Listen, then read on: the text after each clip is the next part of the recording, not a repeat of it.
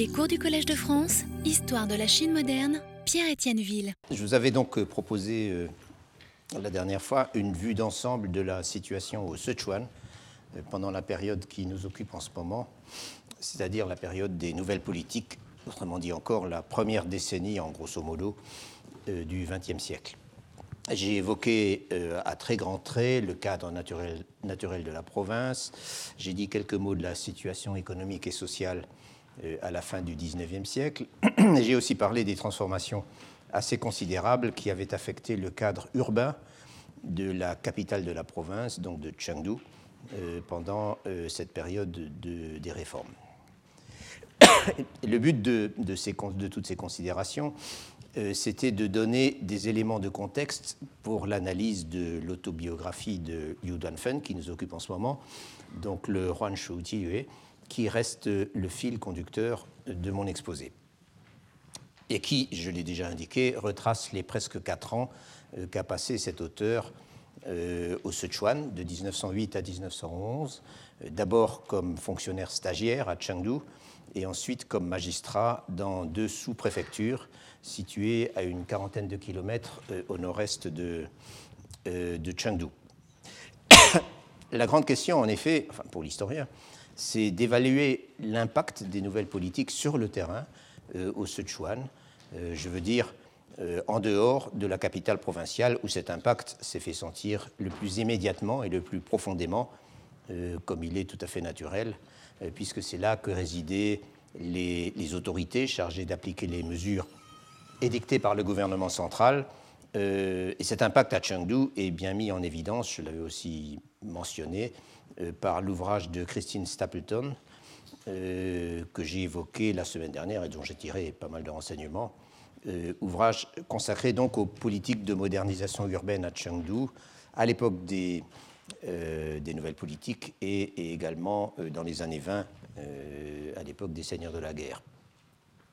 Or, le témoignage de Liu Duanfen est particulièrement précieux pour se faire une idée justement des conséquences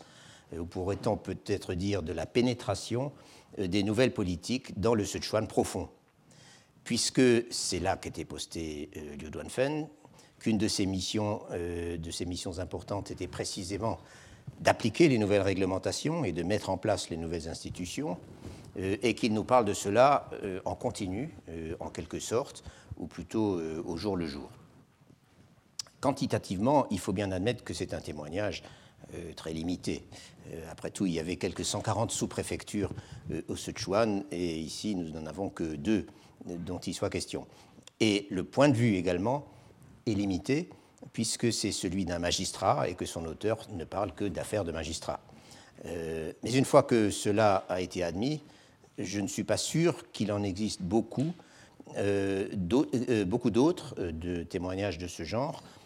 montrant ces choses avec la même objectivité euh, et, même, et la même précision. Et en fait, je ne suis pas sûr, à ma connaissance, il n'en existe pas, qu'il existe d'autres témoignages autobiographiques euh, sur cette période et sur cette province. Comme je l'ai déjà noté, les, les, nouveaux, euh, les, nouveautés que les promoteurs des nouvelles politiques ont tenté de diffuser et d'imposer en Chine devaient être adaptées à un contexte qui, dans les premières années du XXe siècle, restait un contexte totalement traditionnel. Le processus n'a donc pu être que très progressif, et pas seulement à cause des résistances qu'il rencontrait, et qui n'étaient d'ailleurs pas toujours systématiques, euh, il y avait aussi la pesanteur des manières traditionnelles de faire et des institutions établies, euh, qu'elles soient privées ou publiques d'ailleurs,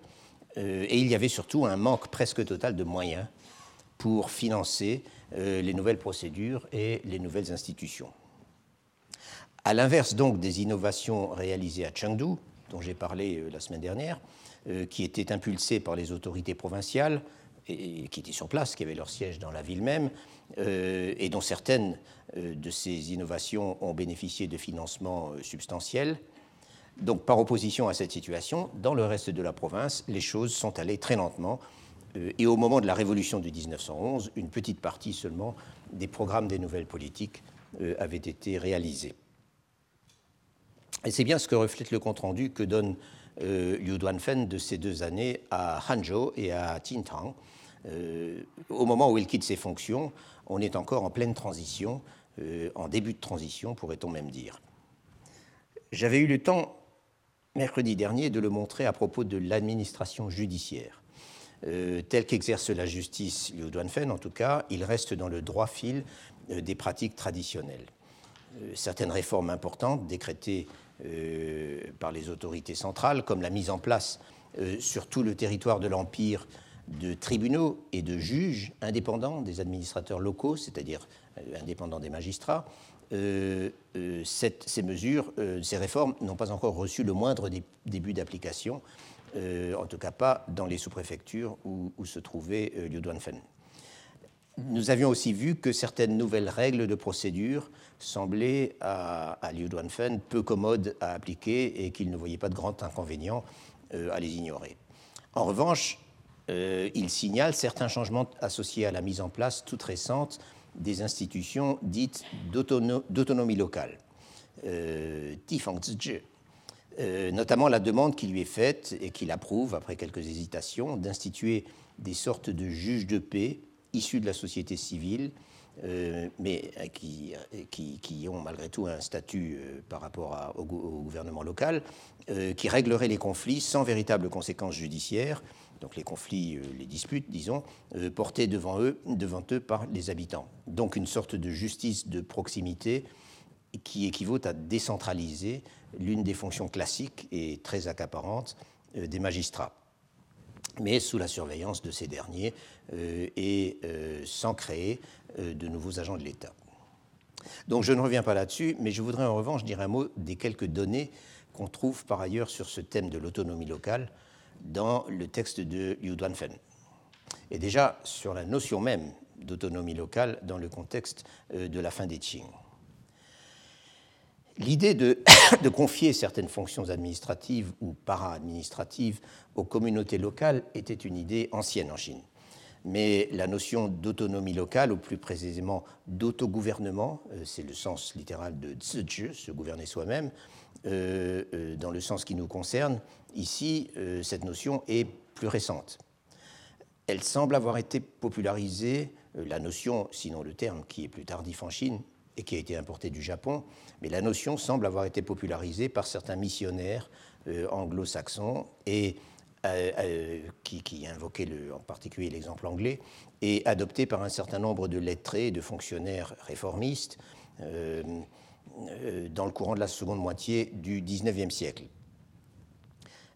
comme moyen possible de résoudre les problèmes courants de la société chinoise, et cela en confiant donc des responsabilités formelles aux membres de l'élite lettrée locale dans des domaines tels que la perception des impôts ou le maintien de l'ordre. Mais il ne s'agissait aucunement de démocratie locale, ou pour le dire autrement, il ne s'agissait pas du tout d'opposer une légitimité politique locale au contrôle exercé par la bureaucratie d'État. Et ça a été encore moins le cas lorsque la, Cour a promulgué un programme officiellement, donc un programme d'autonomie locale, dans les premiers jours de 1909, euh, pour répondre à euh, une revendication constitutionnaliste qui était, qui était de plus en plus pressante, euh, et en s'inspirant cette fois de la refonte de l'administration locale qui avait été opérée au Japon, sous le même nom de Tsuju, ou Jichi en japonais, dans les années 1880.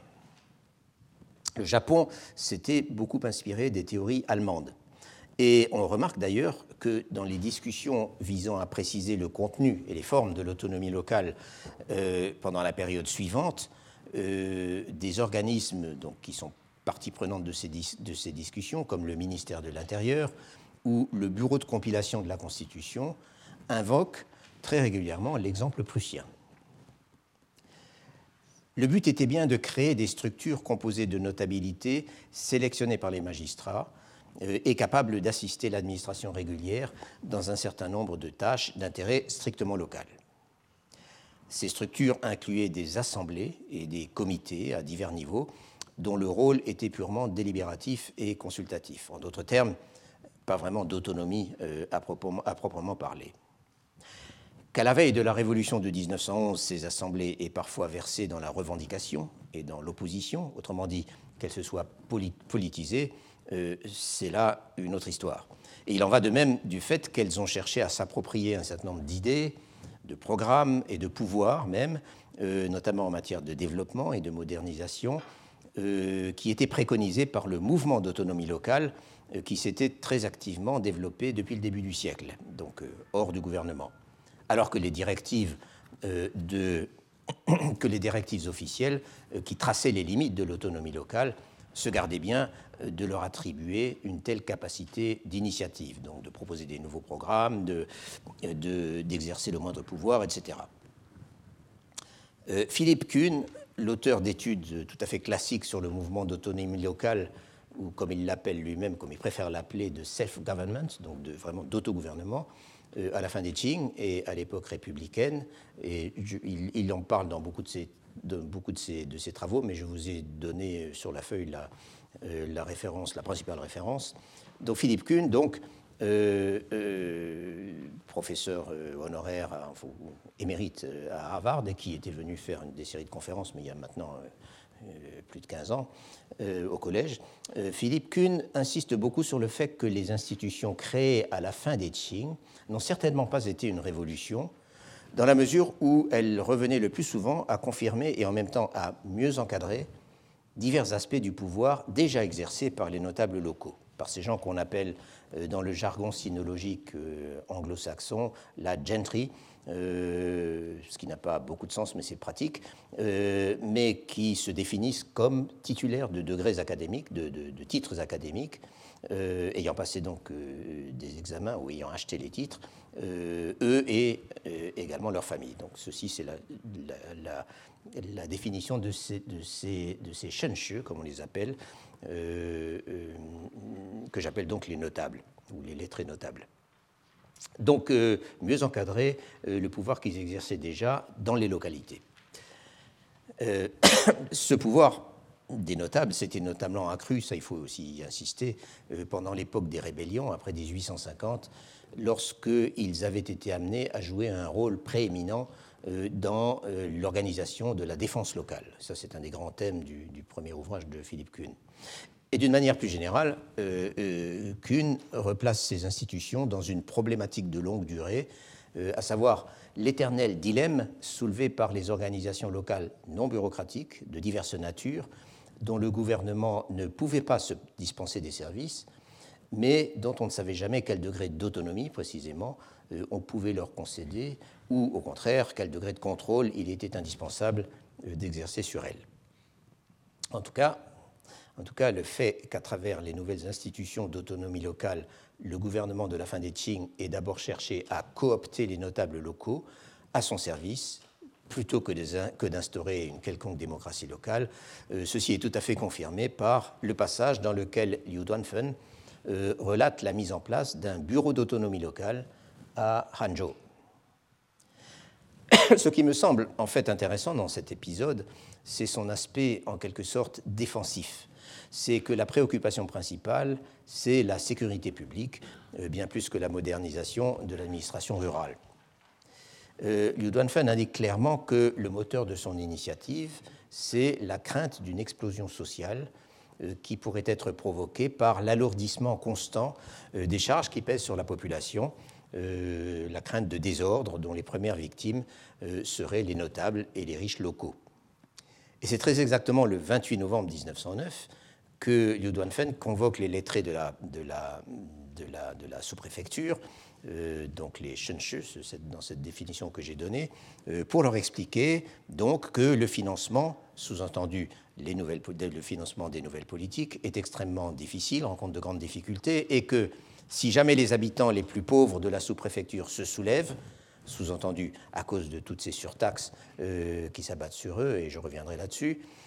alors eux, les notables et les riches, à qui ils s'adressent seront les premiers à en subir les effets.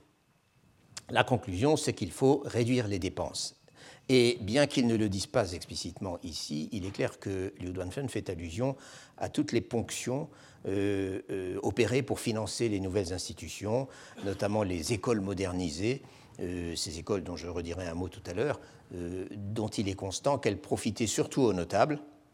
à présent que l'enseignement traditionnel avait perdu son utilité pour faire carrière, mais qu'elles coûtaient à l'ensemble de la population et que pour cette raison, elles étaient extrêmement impopulaires. Peut-être aussi l'une des causes de cette hostilité tenait-elle au fait que les notables engagés dans la gestion des nouvelles institutions euh, touchaient des salaires, autrement dit qu'ils en profitaient.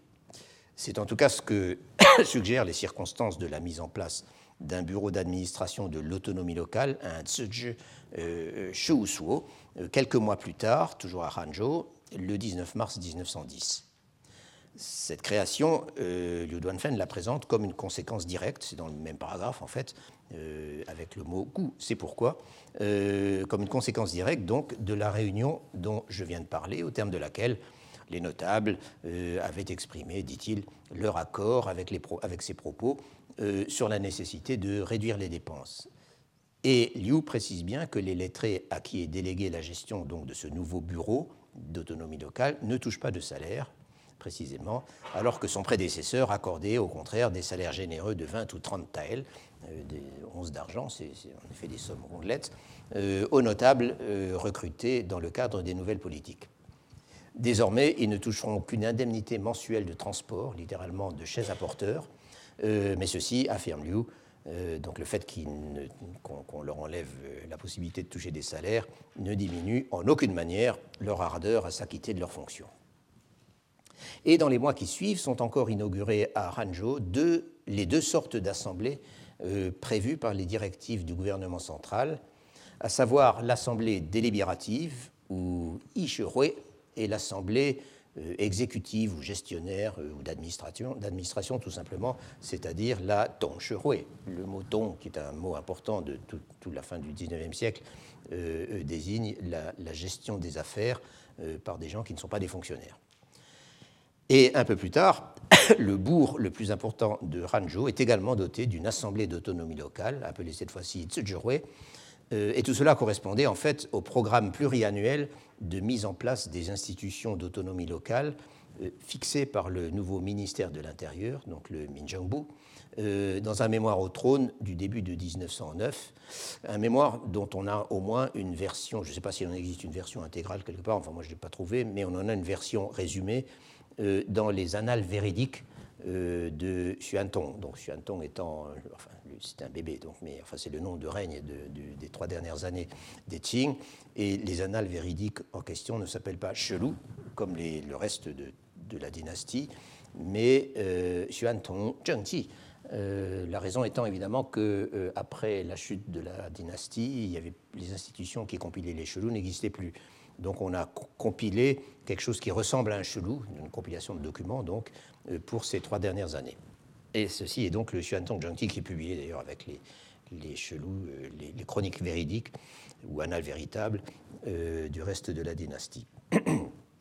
En tout cas, ce programme, donc tel qu'il est résumé dans, ce, dans ce, cet édit dont je vous parle, ce programme énumérait les années en partant de 1908, désignées comme l'année 1, la, promulgation des principes généraux d'autonomie locale, je viens de le dire, datait de janvier 1909. Mais en, calendrier lunaire, on était encore dans l'année précédente, euh, c'est-à-dire la 34e année de Guangxu. Donc ça, c'est l'année 1. Et le programme ensuite fait partir les opérations de l'année 2, c'est-à-dire, il dit bien, Di Ernien, Di Sanien, etc., euh, soit 1909.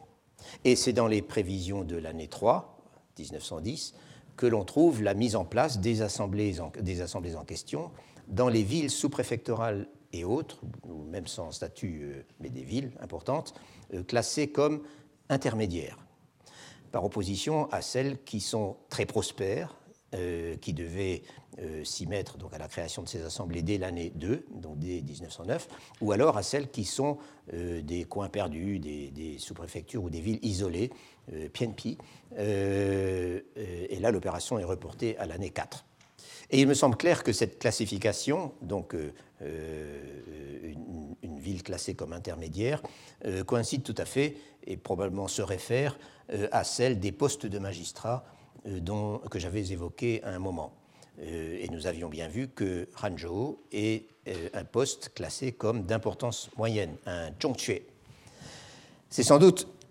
pour avoir été dans le temps, donc avoir mené à bien son affaire dans l'année qui lui était dédiée, c'est-à-dire 1909, que, que Liu Duanfen est recommandé par le bureau provincial chargé de, gérer les affaires d'autonomie locale pour une récompense, c'est-à-dire pour une notation positive dans son dossier. Il ne manque jamais de,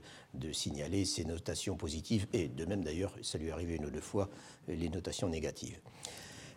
Liu Duanfen, je l'avais déjà noté, n'est pas, on ne peut pas le décrire comme un inconditionnel de l'autonomie locale.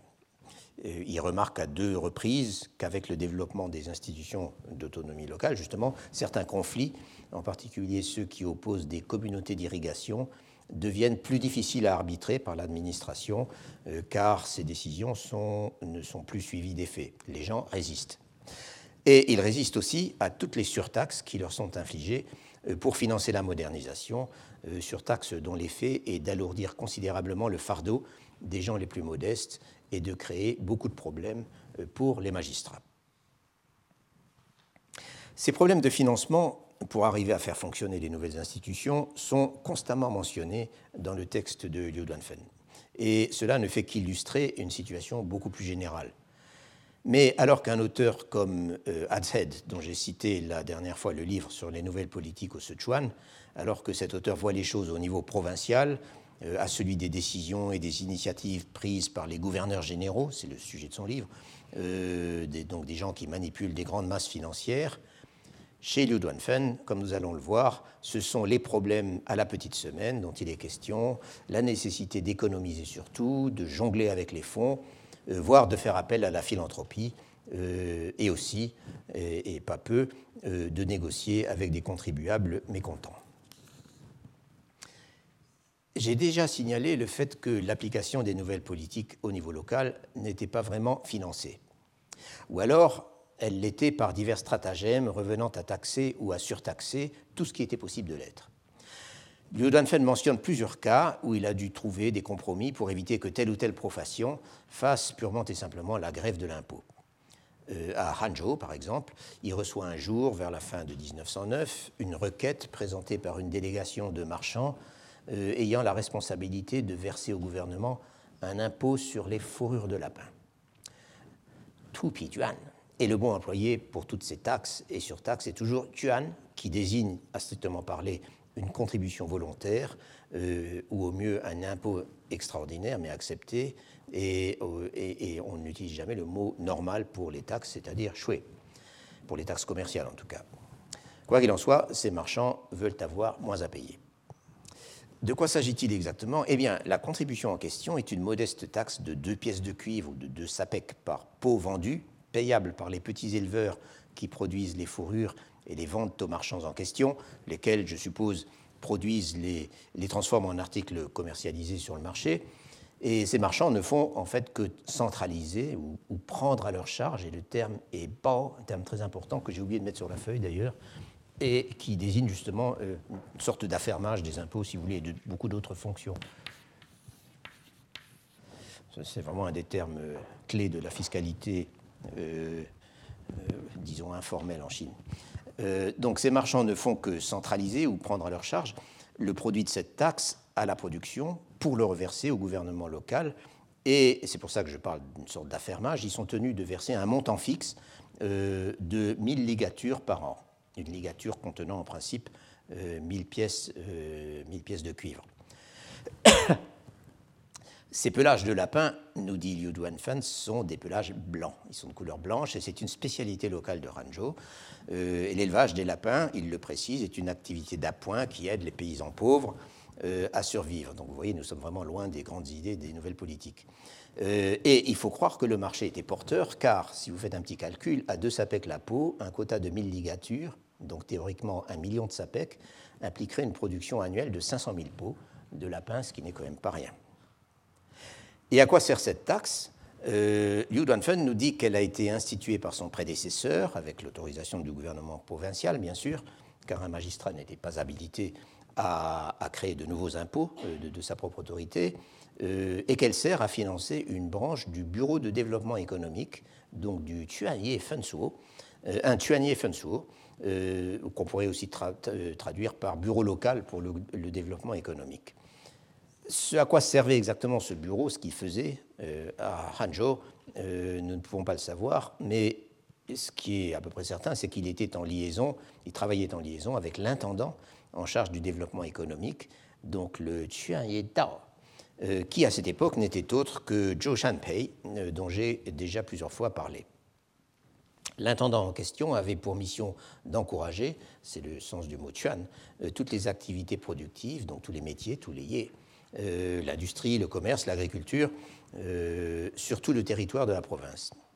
Voilà donc un exemple typique d'une institution des nouvelles politiques, donc un bureau d'encouragement, euh, enfin de développement économique, dont une des branches implantées localement était financée par une surtaxe locale frappant des gens qui n'en voyaient certainement pas l'utilité pour eux-mêmes. Le problème, en l'occurrence, c'était, dans cette affaire particulière, c'était que, à en croire les commerçants qui avaient en quelque sorte la ferme de cet impôt, comme je viens de le dire, les gens misérables qui produisaient ces fameuses fourrures allaient les vendre dans les sous-préfectures voisines pour ne pas avoir à payer de taxes, justement. Et de ce fait, les marchands n'arrivaient pas à remplir le quota euh, de, 1000, euh, ligatures par an auquel ils s'étaient engagés. Et comme le bureau de développement a absolument besoin que ces frais de fonctionnement soient couverts, euh, Liu Duanfen accepte de réduire ce quota à 400 ligatures par an. Et du coup, d'après lui, les producteurs reviennent vendre leurs fourrures aux marchands de Hanzhou. Pourquoi? Ce n'est pas tout à fait clair, mais l'explication est très probablement que ayant moins à, verser, euh,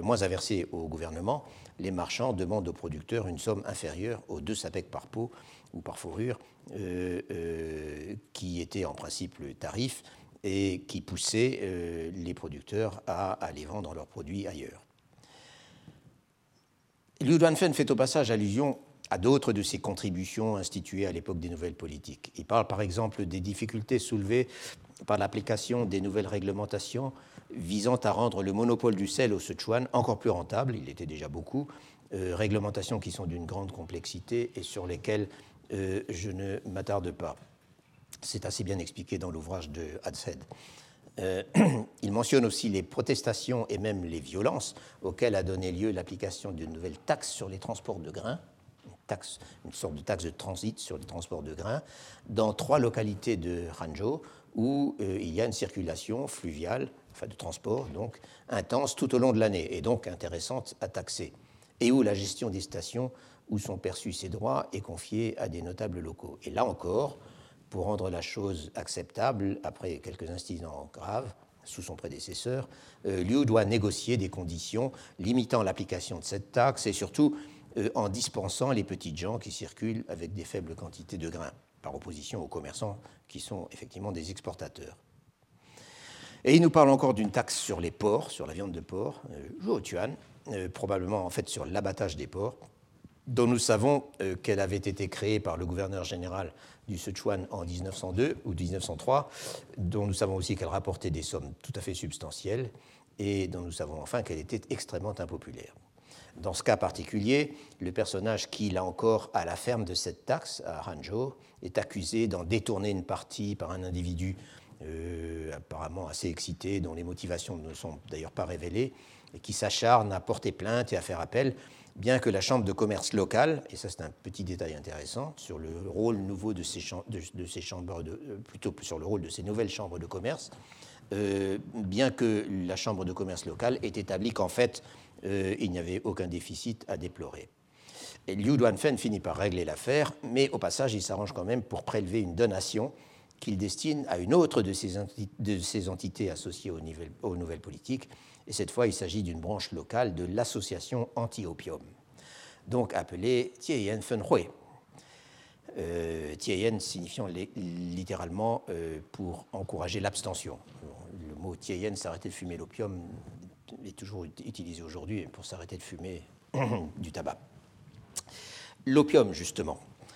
Euh, comme je l'ai déjà mentionné, le gouvernement des Qing a décidé en 1906 de s'engager dans un processus de désopiumisation, si vous me passez le mot, euh, de la Chine.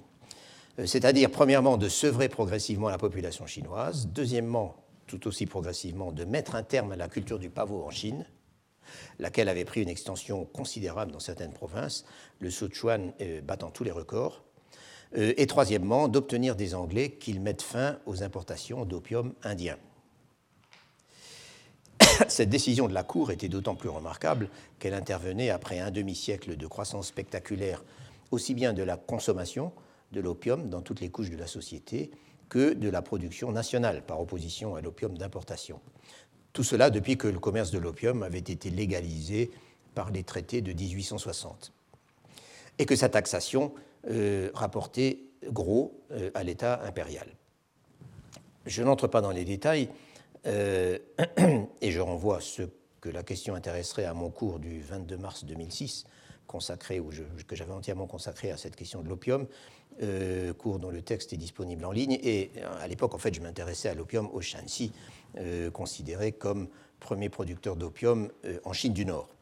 et je m'y intéressais concernant l'époque républicaine. Quoi qu'il en soit, euh, ce qui nous concerne ici, c'est que la décision euh, prise par la Cour en 1906 et précisée dans divers décrets d'application pendant les mois suivants rencontrait un authentique, un authentique mouvement d'opinion. Un mouvement aux yeux duquel les progrès foudroyants de la consommation domestique, de la consommation en Chine, euh, mettaient en danger la survie même du pays et de la, quasiment de la civilisation chinoise. Et pour qui continuer à tacitement encourager et à taxer la, continuer à taxer la production et la consommation de drogue était incompatible avec les ambitions et les idéaux des nouvelles politiques et du mouvement constitutionnaliste. Et c'était dit euh, explicitement dans de nombreux textes. C'était, si vous voulez, pour une bonne part, une question de respectabilité internationale.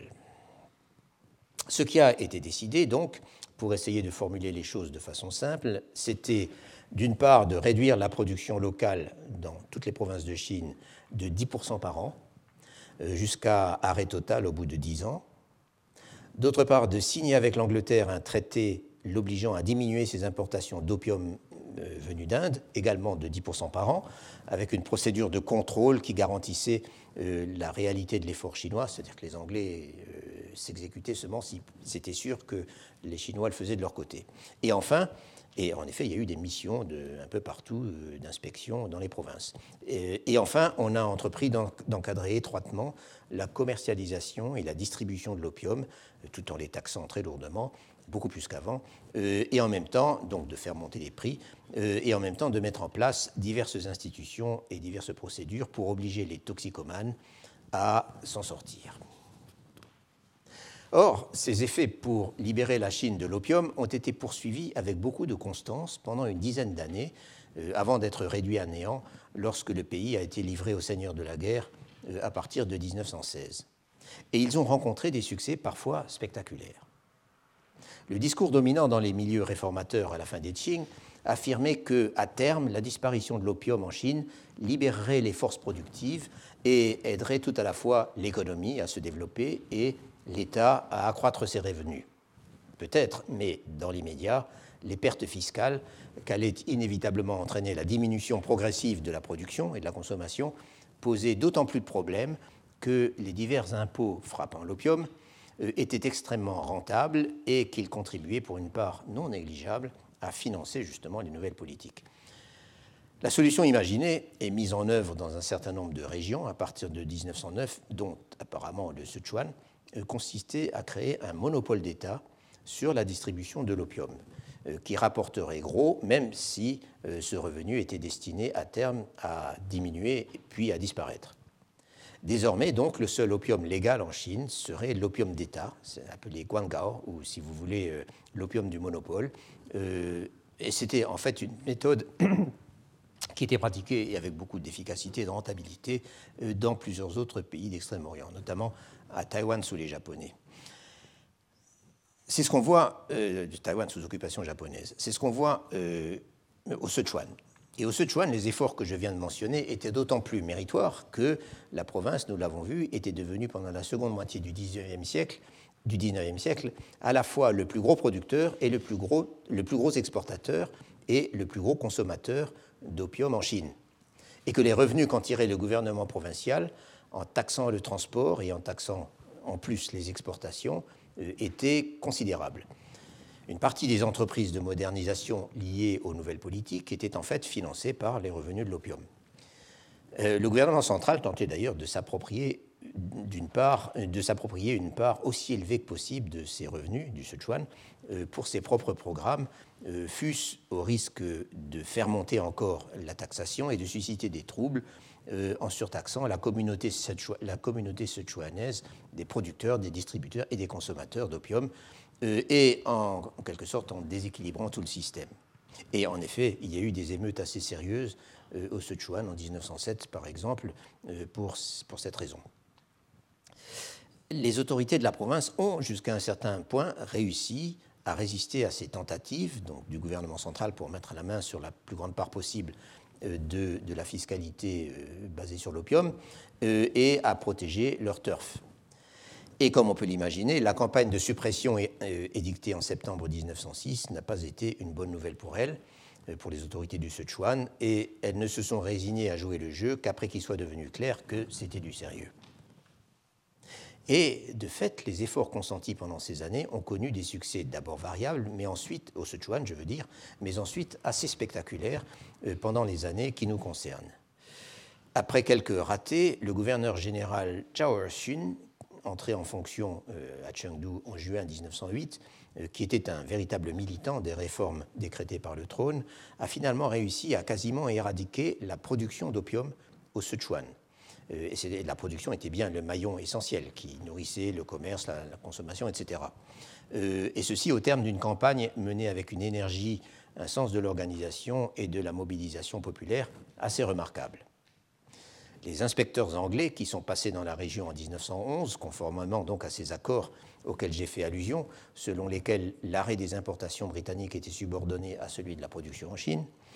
euh, les inspecteurs anglais donc semblent avoir été extrêmement impressionnés.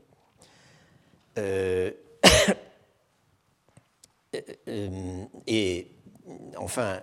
Adhead, donc l'auteur de cet ouvrage sur le Sichuan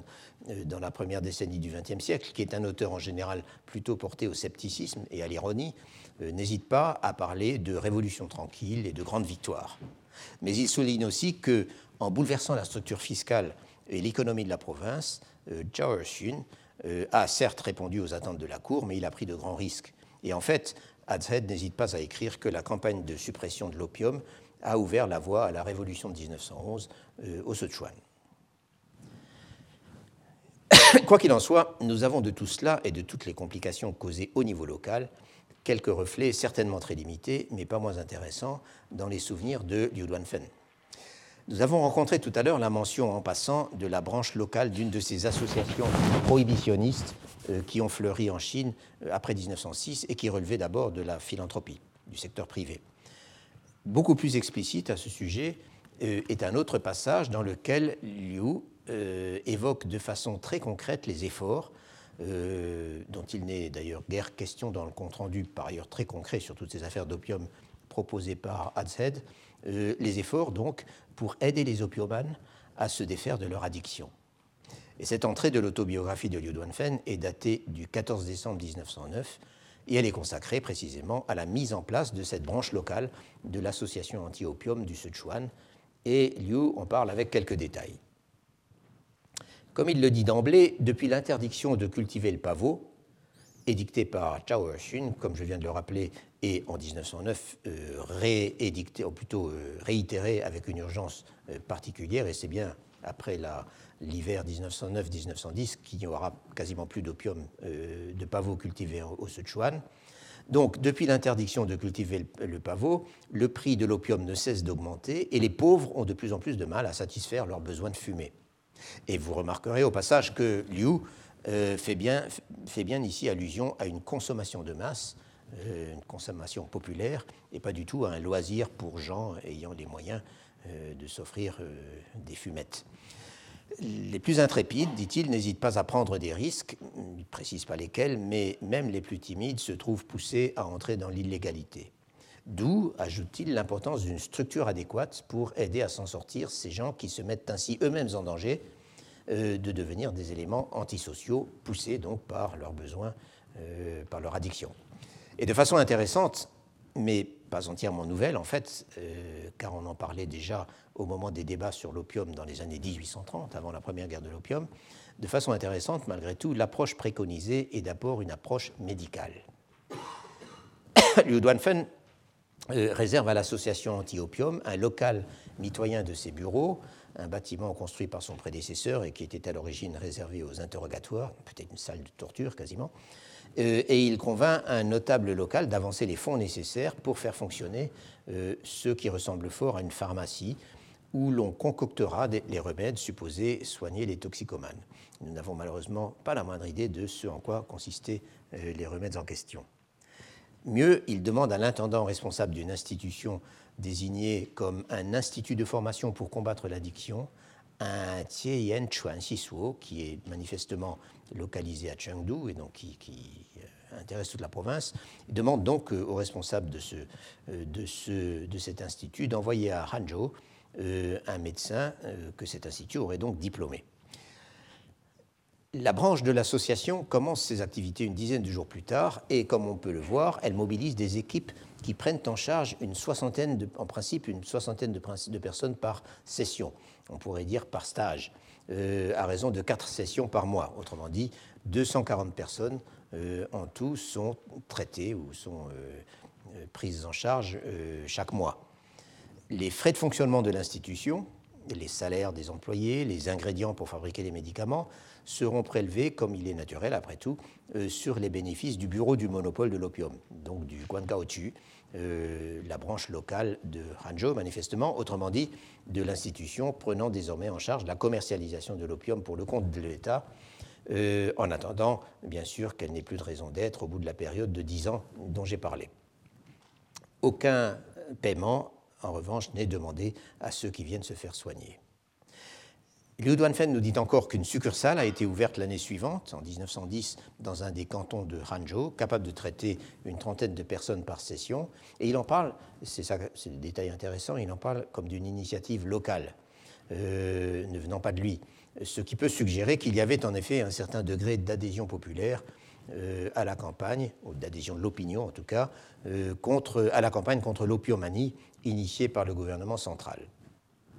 Et il ajoute encore qu'il a sélectionné des militants pour les envoyer se faire former à Chengdu, dans cet institut dont j'ai parlé, euh, avec pour objectif de leur confier l'ouverture de cinq nouveaux centres, qui sont appelés cette, fois-ci, euh, cette fois des Tieyen Fenshe. Et le mot che implique vraiment quelque chose de très villageois, de très local.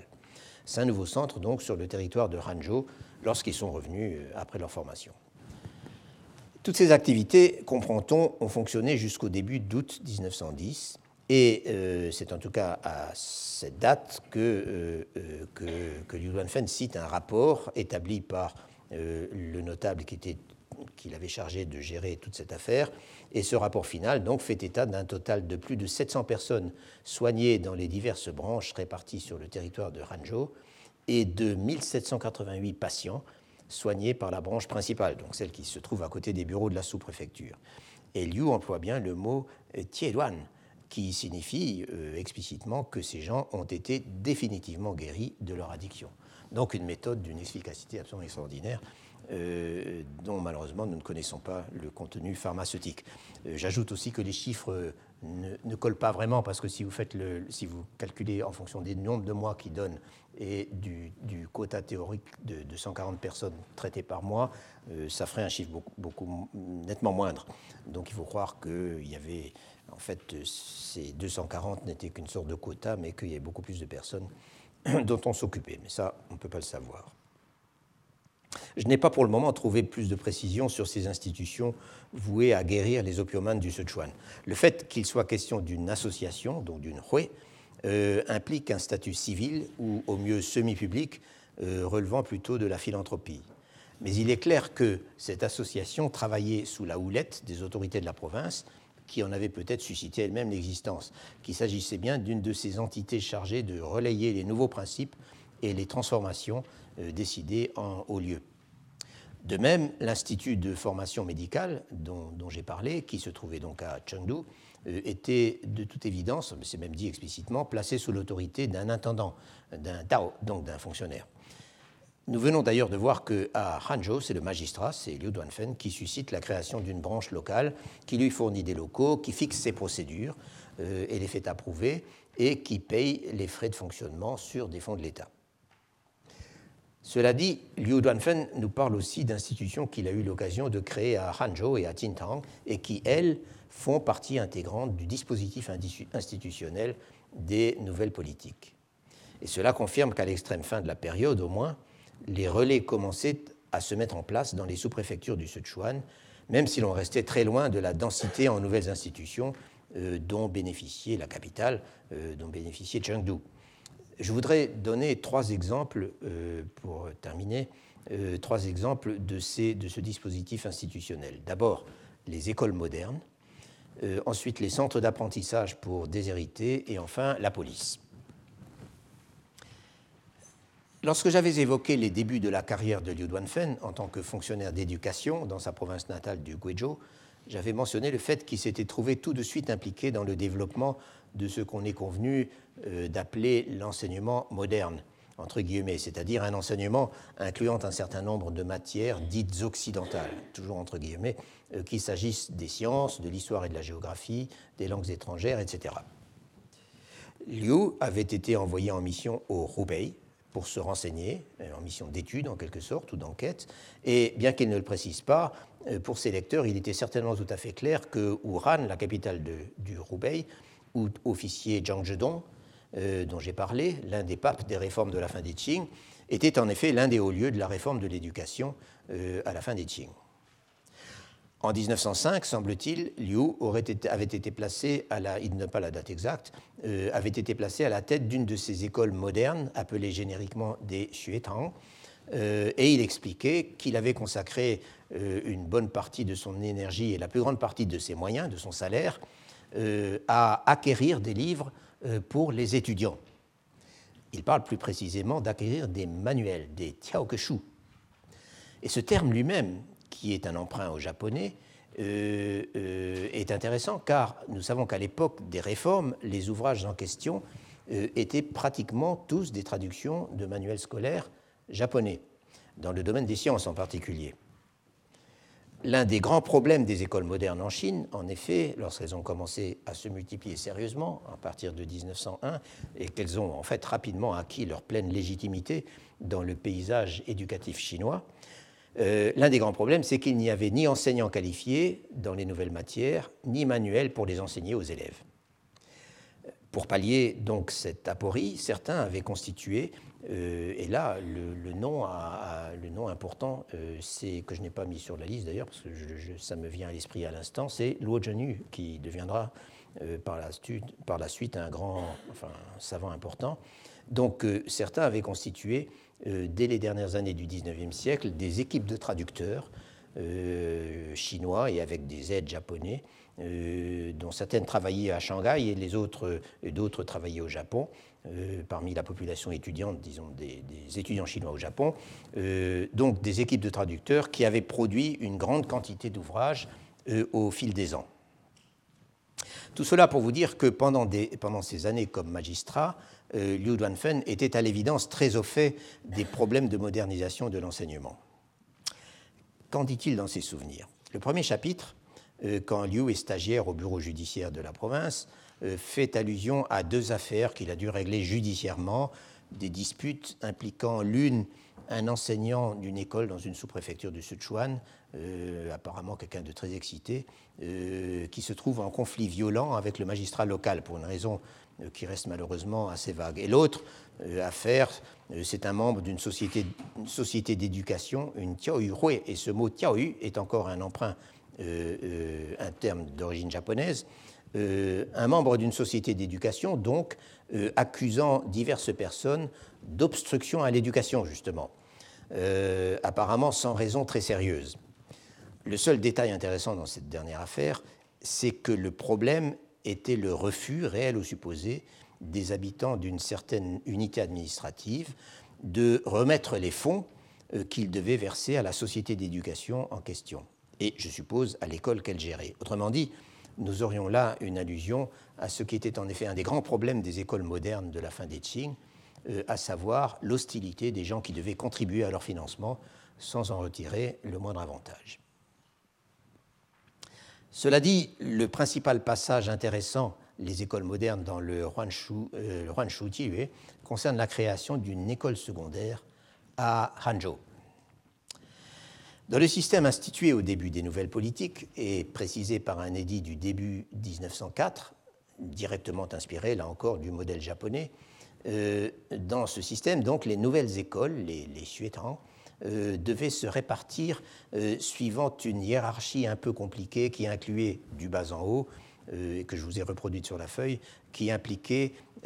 donc des écoles primaires élémentaires, Chudeng Xiaoxue, qui avec des élèves de 7 à 12 ans, des écoles primaires supérieures,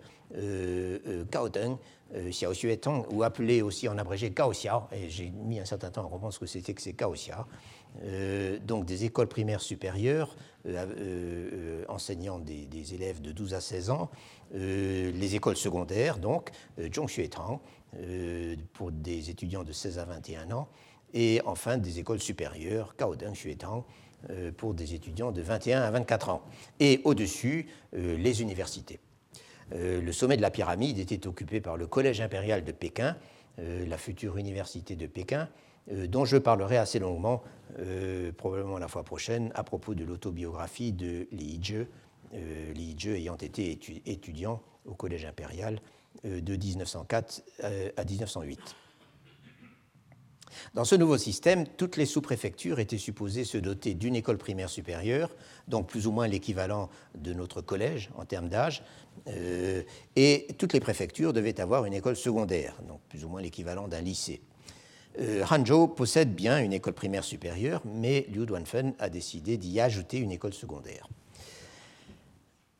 On a souvent souligné que le développement rapide des écoles modernes après 1906, au Sichuan comme ailleurs, comme ailleurs en Chine, résultait pour une bonne part de l'implication des notables locaux, des notables locaux pour qui l'éducation moderne était devenue un moyen de légitimation et un moyen de faire carrière, euh, à présent que l'ancien système des examens n'existait plus. Du coup, leur investissement personnel, parfois même leur investissement financier, euh, aurait en quelque sorte doublé l'impulsion euh, donnée par les fonctionnaires locaux. Et dans le cas présent, d'après Yu Duanfen, son projet d'école secondaire répondait effectivement à une demande des notables locaux, lesquels lui auraient fait savoir ou lui auraient fait valoir que les diplômés de l'école primaire supérieure, donc les élèves qui avaient terminé leur cursus euh, dans le, le, Kaosia, euh, euh, n'avaient pas les moyens, étaient trop pauvres, n'avaient pas les moyens financiers d'aller continuer leurs études secondaires, cette fois-ci ailleurs. Cette nouvelle école secondaire qu'il entreprend donc de mettre sur pied au début de 1910 n'est au départ qu'une modeste annexe de l'école primaire supérieure, donc du collège, qui existe déjà. Euh, Liu Duanfen fait aménager deux vastes salles, une pour, faire la classe et une comme dortoir. Euh, sur un bout de terrain qui appartient donc à l'école déjà existante pour un coût non négligeable de 500 taels. La seule nouveauté en termes de corps professoral, ce sont deux professeurs de langue, un d'anglais et un de chinois, donc de langue nationale, de Gowen. Euh, deux professeurs dont les salaires lui coûtent environ 600 taels par an. Pour le reste, aussi bien le directeur que les professeurs chargés de la géographie, de l'histoire chinoise et occidentale, du dessin, de la morale, des mathématiques, des sciences naturelles et de la gymnastique, et je le cite dans le même ordre que Liu Duanfen, euh, c'est le personnel de l'école primaire supérieure qui en est chargé en double service en quelque sorte, avec de nouveau des indemnités de transport, mais sans salaire supplémentaire. On voudrait évidemment en savoir plus sur ces professeurs qui enseignent des matières nouvelles, euh, par opposition à l'enseignement traditionnel basé sur la mémorisation des classiques, euh, qui faisait d'ailleurs partie du curriculum des Suétang, euh, dans la mesure où la Cour avait veillé à ce qu'une partie significative des horaires de classe soit consacrée aux matières traditionnelles. donc on voudrait en savoir plus sur ces professeurs. D'où venaient-ils? Comment avaient-ils formés? Que savaient-ils exactement? Par exemple, qui enseignait l'anglais? Était-ce un professeur japonais, comme dans l'école que fréquentait un peu plus tôt Li Shanxi? Euh, quel manuel utilisait-on et quel genre de littérature les élèves, euh, à quel genre de littérature les élèves avaient-ils accès euh, pour s'initier au monde extérieur, etc., etc. Et à vrai dire, tout cela reste terriblement abstrait dans le cas présent. Et pour se faire une idée un tant, peu, un tant soit peu vivante de la réalité des écoles nouvelles à la fin des Qing, de ce que les enfants y apprenaient ou n'y apprenaient pas, euh, il faut se tourner vers un genre d'autobiographie totalement différent, vers des textes dont les auteurs racontent justement leurs souvenirs d'enfance. Il y a donc celle de Li Zhe, dont je reparlerai, mais il y en a une autre qui a en outre l'avantage de se passer au Sichuan, et c'est celle de Go Mojo, euh, le célèbre homme de lettres, euh, érudit et turiféraire de Mao Zedong, né en 1892 près de Tiading, euh, au Sichuan et Tiading, vous pouvez voir, euh, au Sichuan est un peu en, aval de Chengdu, et vous pouvez voir Tiading euh, sur, la, sur la carte du haut, je crois, que je, que je vous ai reproduite de nouveau, non, celle du bas. Tiading, donc la préfecture de Tiading se trouve à peut-être une cinquantaine de kilomètres, non, 70 kilomètres, disons, à peu près au sud de Chengdu. Donc, et, et, Gomojo a fait une partie de ses études primaire supérieure, justement, euh, à, à, Tiading. Euh, euh, or, Komojo donc a écrit une, autobiographie et la première partie qui concerne son enfance sa, petite adolescence, disons, existe dans une excellente traduction française de Pierre Rickmans sous le titre Mes années d'enfance.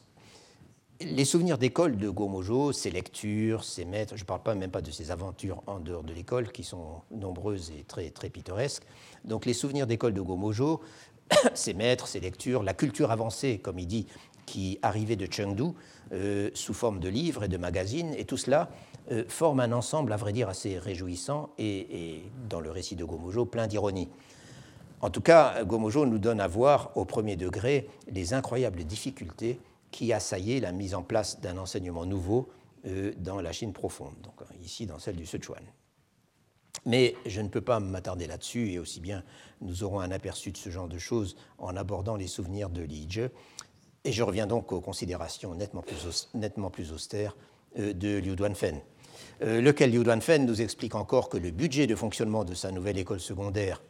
qui se monte à un millier et quelques centaines de taels par an, est abondé par une nouvelle surtaxe, cette fois-ci sur les contrats.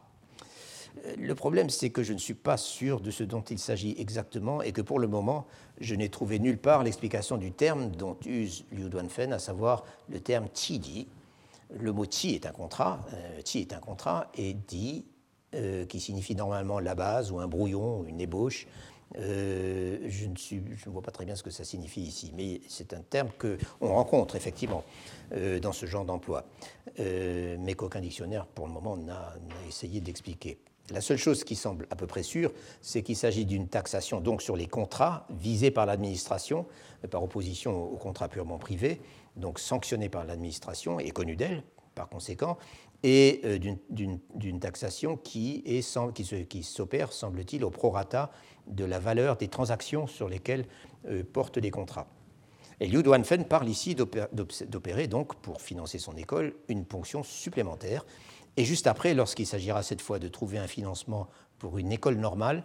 il obtiendra l'autorisation d'augmenter encore euh, le prélèvement sur, euh, sur cette, cette, taxation donc sur les contrats. Cette école normale, euh, donc ce, ce Chefan Xuetang, euh, Liu, Duanfen, il semble qu'il existait déjà, qu'elle existait déjà, c'est pas lui qui l'a créée, euh, et il n'en dit pas grand-chose, en dehors du fait qu'elle est attachée à la zone centrale au Zhongqu de Hanzhou, donc il fait allusion à ces divisions territoriales, ces Chu, ces, ces, zones d'autogouvernement, si vous voulez, ces divisions créées dans le cadre des réformes d'autonomie locale dont j'avais parlé. Et ici, il s'agit manifestement donc, de la zone centrale, Zhongqu, qui correspond à la ville sous-préfectorale de Hangzhou. Mais surtout, Liu Duanfen explique que c'est le préfet de Chengdu qui lui a ordonné de trouver un financement. La situation est donc très différente de celle de l'école secondaire. Et en effet, Liu Duanfen euh, insiste bien sur le fait que cette dernière a été mise sur pied de sa propre initiative en réponse à une demande des notables locaux et parce que le devoir d'un magistrat, c'est d'encourager l'éducation. D'ailleurs, quand tout était prêt, euh, il a demandé à l'administration provinciale l'autorisation d'ouvrir, l'autorisation d'ouvrir, ou plus précisément, il a demandé que l'école et ses principes de fonctionnement, ses règlements de fonctionnement et de financement soient enregistrés au niveau de la province. Et le terme euh, est Li-An, euh, qui signifie littéralement constituer un dossier, autrement dit régulariser auprès du gouvernement central. Et toutes les initiatives de Liu Duanfen, c'est la même chose. Il dit qu'il a l'IAN et ça devient officiel et opératoire à partir du moment où il a reçu un PI, c'est-à-dire une réponse positive à sa demande d'enregistrement.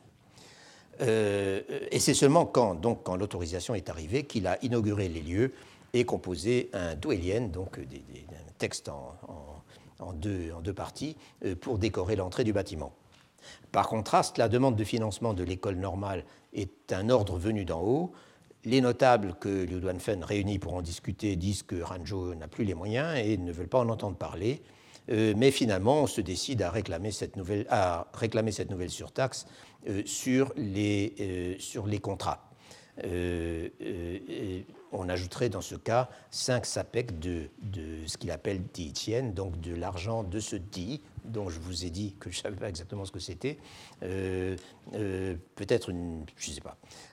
en tout cas, c'est une taxe, et c'est bien précisé dans le texte, qui touche les riches et qui a un assez bon rendement. Et malgré cela, euh, Liu Duanfen est obligé de réclamer plusieurs fois euh, avant de recevoir l'autorisation en bonne et due forme de la province, euh, avec la réserve que cela ne pourra pas servir de précédent. Tout cela se passe donc dans un contexte financier extrêmement tendu, dans lequel il faut arriver à fonctionner avec ce qu'on peut bien appeler des bouts de ficelle fiscaux, des surcharges s'ajoutant à d'autres surcharges, dont il faut être bien sûr euh, qu'elles ne vont pas provoquer des mécontentements et des blocages, euh, si ce n'est des émeutes. Euh, c'est aussi une économie de la pauvreté, avec des maîtres dont on double le travail mais sans les payer plus, ce qui ne semble pas poser d'autres problèmes dans ce cas précis, et dans un cadre qu'on peut imaginer, on ne peut plus austère. C'est un peu la même chose avec les autres réalisations dont parle Liu Duanfen, comme par exemple le centre d'apprentissage pour petits délinquants qu'il met en place également à Hangzhou à la fin de 1909. Là, euh, Liu pouvait incontestablement se prévaloir d'une solide expérience, puisque un an plus tôt, euh, il avait réformé et administré le centre de rééducation par le travail de Chengdu, dont j'ai précédemment parlé. Le plus intéressant, sans doute, c'est que euh, c'est cette idée totalement neuve en Chine de rendre productifs et resocialiser des éléments qui, dans le système judiciaire traditionnel, étaient simplement châtiés, battus, plus ou moins lourdement et plus ou moins brutalement, en fonction des forfaits qu'ils avaient commis. L'humanisation du système pénal chinois, je l'ai déjà noté, avec pour objectif de le rapprocher des systèmes étrangers, japonais notamment, et donc de le rendre acceptable internationalement, cette humanisation euh, très relative, mais malgré tout, euh, a été un aspect important des nouvelles politiques et l'un des aspects où les avancées ont été les plus rapides. Dans le cas présent, Liu invoque dûment les directives ministérielles qui recommandent l'ouverture de centres de travail ou d'ateliers, le terme est gongchang, qui signifie aussi usine, enfin atelier ou tout ce que vous voudrez, et il souligne que les personnages concernés euh, sont en majorité des primo-délinquants, euh, des gens qui ont volé quelques vêtements ou de la nourriture, moins par misère que euh, parce que ce sont des vagabonds sans métier et qu'ils se servent comme ils peuvent pour répondre à leurs envies. Il s'agit donc de trouver une méthode pour protéger ces gens contre de futures tentations. Et ce que fait Liu ici, c'est de convertir un atelier pour mendiants qui avait été précédemment établi avec une contribution offerte par un notable et de le transformer donc en un atelier pour éduquer et nourrir, un Tiaoyang Gongchang, et l'on notera ce terme éduquer et nourrir, euh, Tiaoyang, euh, qui renvoie aux plus nobles missions des fonctionnaires locaux euh, en Chine, telles qu'elles sont prescrites dans les textes classiques. Il n'est pas question de nouvelles ponctions fiscales dans le cas présent, mais bien de solliciter la philanthropie. Et à en croire Liu, celle-ci répond avec un certain enthousiasme. Il obtient donc diverses contributions en argent et en terre qu'il chiffre, il donne tous les chiffres, euh, auprès des notables et des riches. Et tout cela va constituer donc un capital dont les revenus permettront de faire fonctionner l'établissement. La seule contribution publique qu'il mentionne est, là encore, prélevée sur les bénéfices du monopole de l'opium. Il y a dans, cet institut huit sections spécialisées dans le tissage, la fabrication de chaussures, euh, la fabrication de vêtements, d'ustensiles en bois, la vannerie, etc. Cet établissement ouvre en 1910 et diverses récompenses honorifiques sont demandées euh, par Liu Duanfen aux autorités euh, supérieures pour les donateurs les plus généreux. Ça, c'était toujours très important pour euh, encourager la philanthropie. C'était des, j'allais dire des médailles en chocolat, mais c'était quand même plus important que ça. C'était des inscriptions ou des diplômes des hauts fonctionnaires de la province. Et c'était très important pour le statut des gens qui les recevaient, le statut social dans leur communauté. En tout cas, tous ces efforts valent à Liu Duanfen un rescrit élogieux du gouverneur général. L'établissement euh, est baptisé par lui euh, d'un terme assez intéressant, euh, Tang. ce terme Tsuchin signifiant littéralement fouetter les paresseux pour qu'ils deviennent industrieux. C'est une excellente méthode scolaire, à mon avis. donc, Tse, c'est fouetter, c'est, oui, et, et, Chin, c'est être industrieux, être, être très actif. Voilà donc un autre exemple de ce que j'avais qualifié d'ingénierie sociale, où la philanthropie traditionnelle et les notions modernes de réhabilitation par le travail se mêlent de façon assez intéressante. Les seuls exemples de centres d'apprentissage comparables que je me souvienne d'avoir rencontrés concernant des époques plus anciennes étaient destinés aux victimes de la famine. Autrement dit, à des gens qui avaient été chassés de, de, chez eux par la famine et qui avaient tout perdu et qui erraient à la recherche d'un moyen de survivre et à qui on préférait euh, mais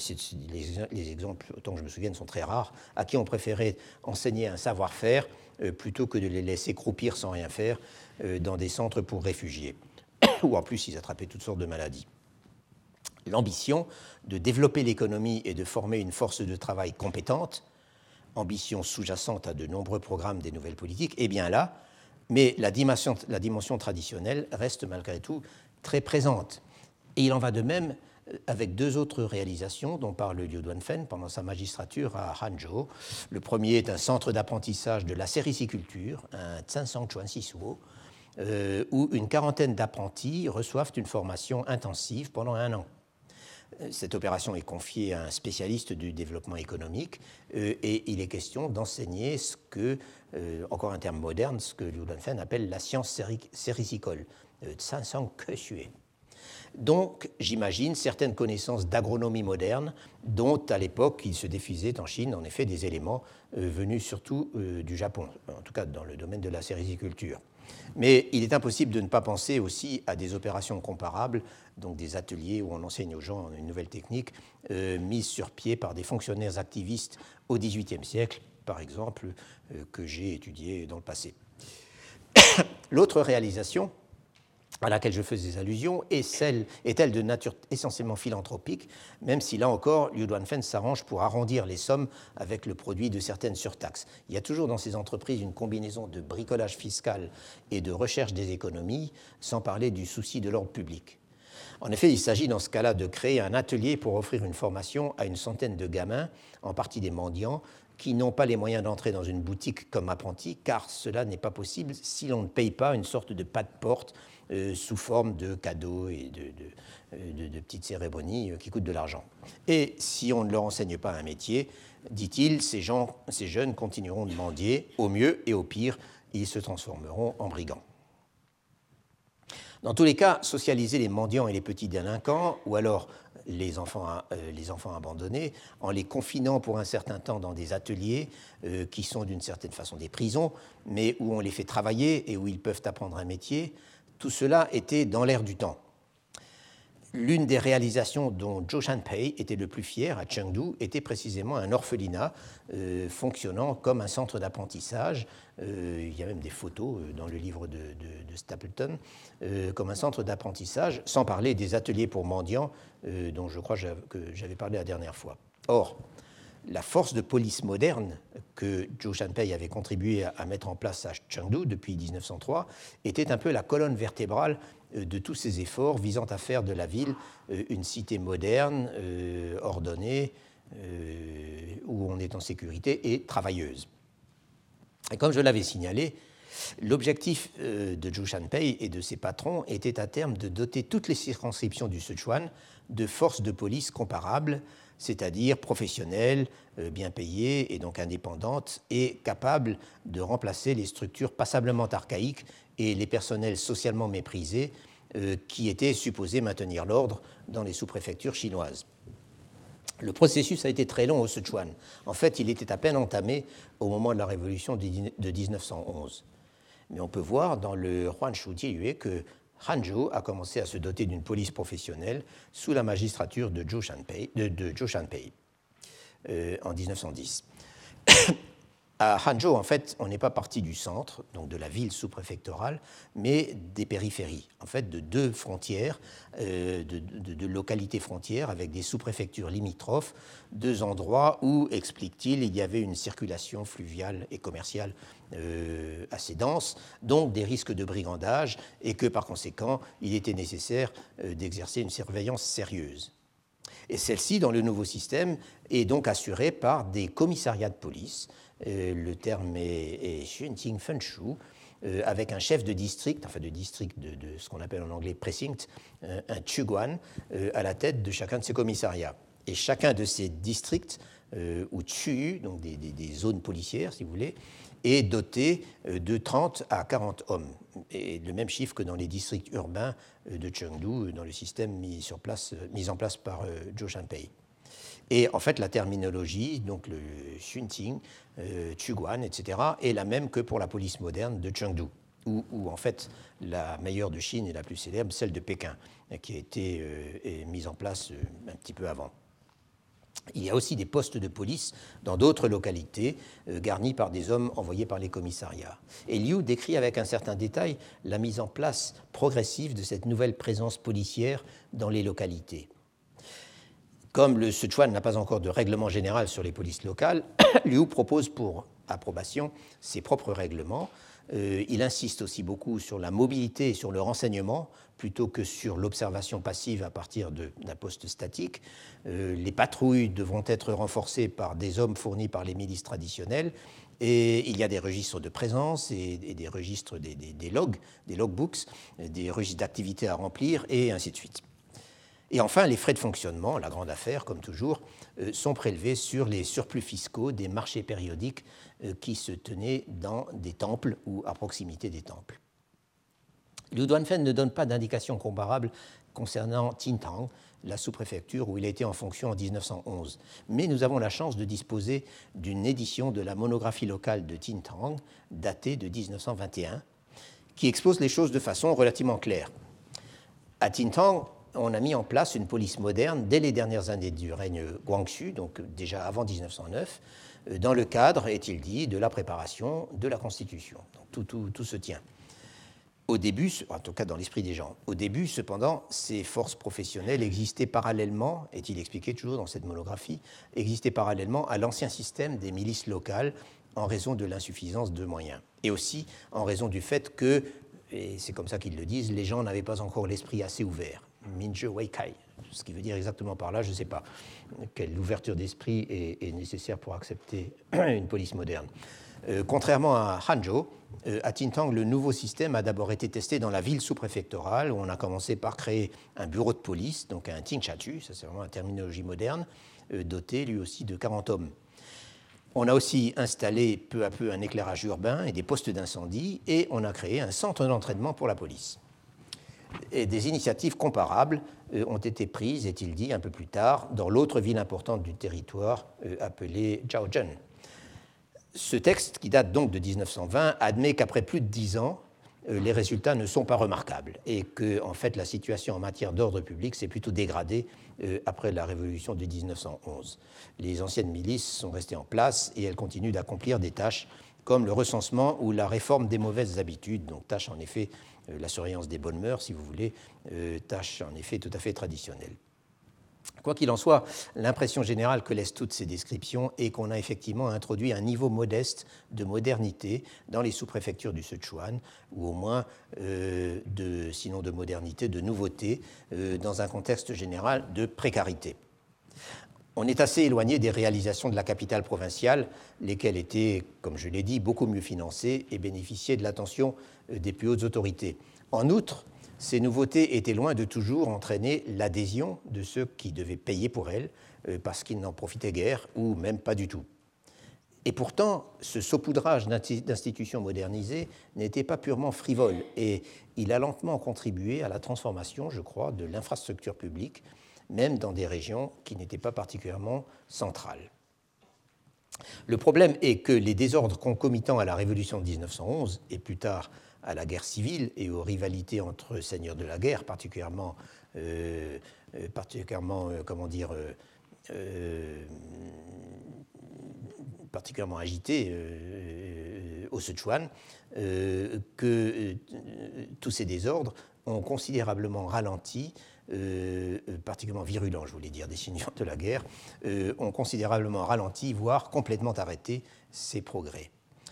Ces événements passablement violents qui ont conduit à la chute du régime impérial au Sichuan trouvent un écho plutôt affaibli, mais quand même, dans l'autobiographie de Liu Duanfen, même si sa sous-préfecture en a subi directement le contre le contre-coup. C'est de, cela que je dirais encore un mot assez rapidement, puisque, encore une fois,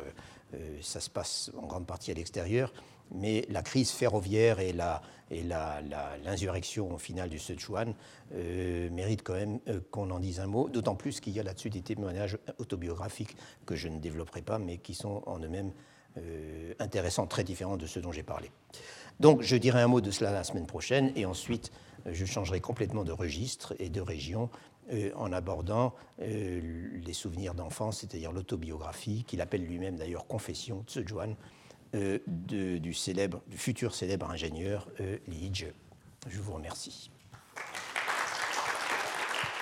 Retrouvez tous les contenus du Collège de France sur www.colège-2-france.fr.